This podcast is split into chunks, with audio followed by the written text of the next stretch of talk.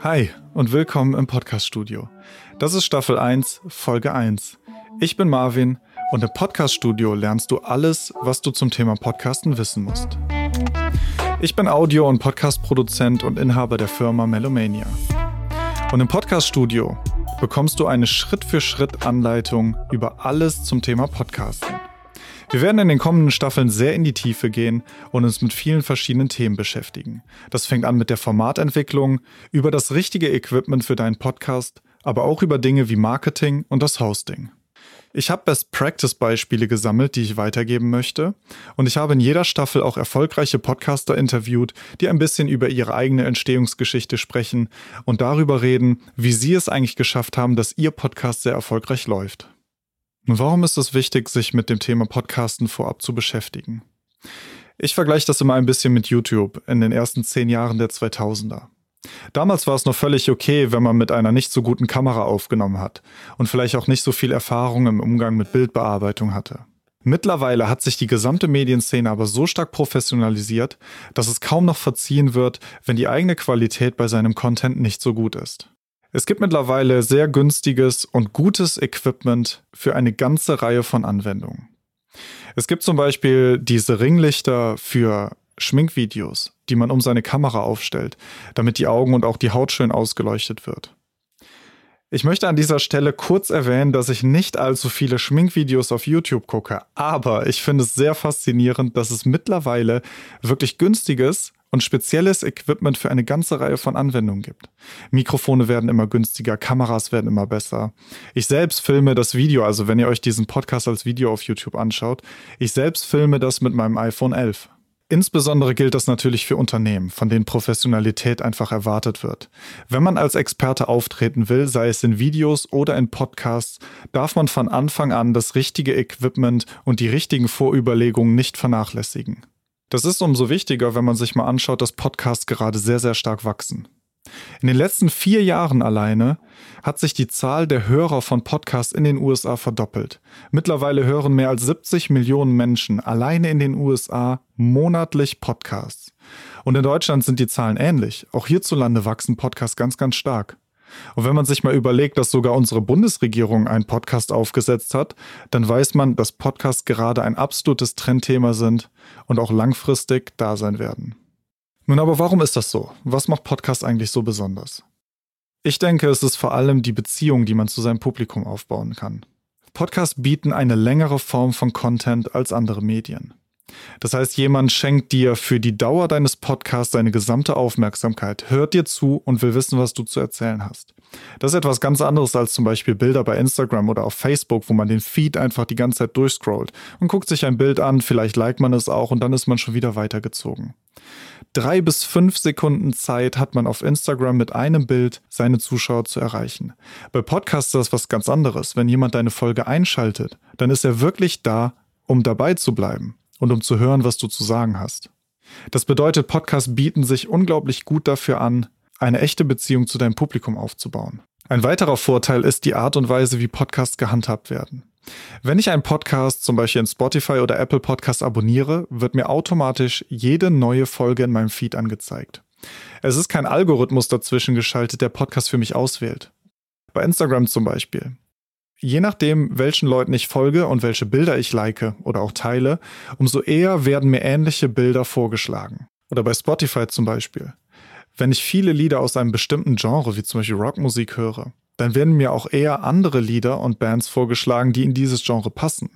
Bei Podcasts aber bekomme ich automatisch jede neue Folge von allen Podcasts, die ich abonniert habe. In dieser Staffel werde ich in den kommenden Folgen genau darauf eingehen, wie du eigentlich deinen Podcast entwickelst. Und es geht noch nicht um das Equipment und auch noch nicht um die Aufnahmen, sondern es geht erstmal um die Vorüberlegung, die du brauchst, um überhaupt zu wissen, wo du mit deinem Podcast eigentlich hin willst. Folge 2 beschäftigt sich genau damit, dem Grund für deinen Podcast. Warum machst du es eigentlich? Warum willst du einen Podcast machen? Dein persönliches Warum. Und ich habe dafür auch schon mal die erste Hausaufgabe.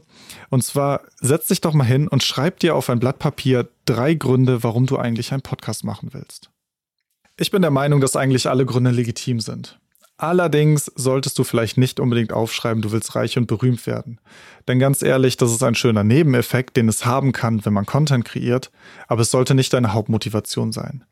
Viel wichtiger, um auch langfristig dabei zu bleiben, ist, dass du über ein Thema sprichst, was dich wirklich interessiert und begeistert, wofür du eine echte Leidenschaft hast. Das kann etwas sein, was eher ein Hobby für dich ist oder womit du dich in deiner Freizeit sowieso viel beschäftigst, aber es sollte echtes Interesse an dem Thema da sein. Du musst kein Experte auf dem Gebiet sein. Du musst auch kein Wissenschaftler sein. Du musst nicht aus Statistiken und Studien zitieren.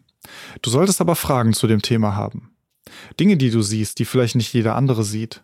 Oder eine eigene Meinung. Vielleicht stimmst du auch mit dem, was so in der Masse über dein Thema erzählt wird, nicht überein und willst Leute informieren, wie es eigentlich ist. Und das ist die perfekte Ausgangsbasis für deinen eigenen Podcast. Du kannst mal ein bisschen Marktbeobachtung machen. Öffne doch mal Spotify und Apple Podcasts und setz dich mal hin und schau mal, ob es schon Podcasts zu dem Thema gibt, das du machen willst.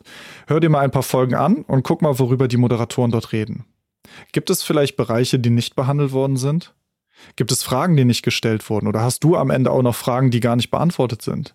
Dann hast du eigentlich schon etwas gefunden, worüber du sprechen kannst. Folge 3 wird sich dann damit beschäftigen, wie du deine Zielgruppe findest, wer deine Zielgruppe ist und wie du die am besten erreichen kannst. Wir werden Personas entwickeln, damit du mehr über deine Zielgruppe und deine Hörer erfährst und wir werden uns auch mal ein bisschen die Demografie von Podcast-Hörern angucken. Alles vor dem Hintergrund, dass wir herausfinden wollen, in welche Nische und Marktlücke dein Podcast am besten passt und für welche Gruppe von Leuten dein Podcast interessant sein kann. Folge 5 beschäftigt sich mit dem Namen und dem Artwork.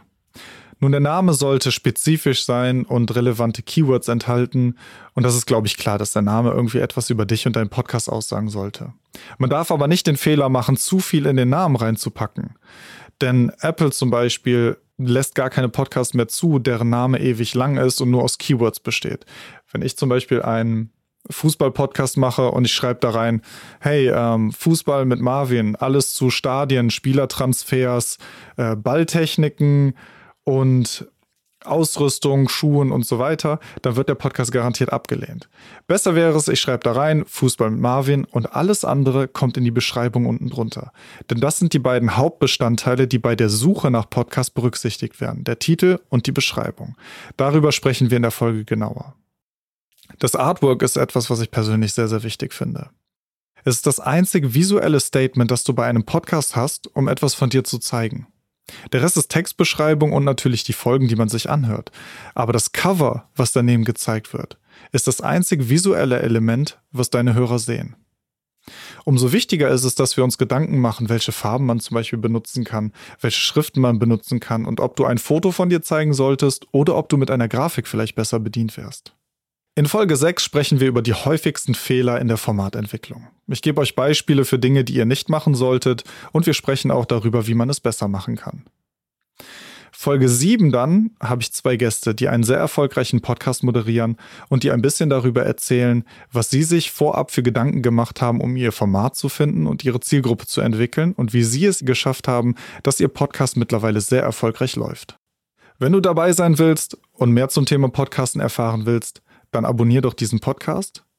Weitere Informationen findest du in den Show Notes. Du kannst mir auch gerne bei Fragen und Anregungen eine E-Mail schreiben unter marvin at getmelomania.de oder du besuchst mal meinen Blog, wo ich noch ganz viele Artikel zum Thema Podcasten habe, unter www.getmelomania.de-blog. Ich freue mich auf jeden Fall darauf, bald deinen Podcast zu hören und ich würde sagen, bis nächste Woche und mach's gut.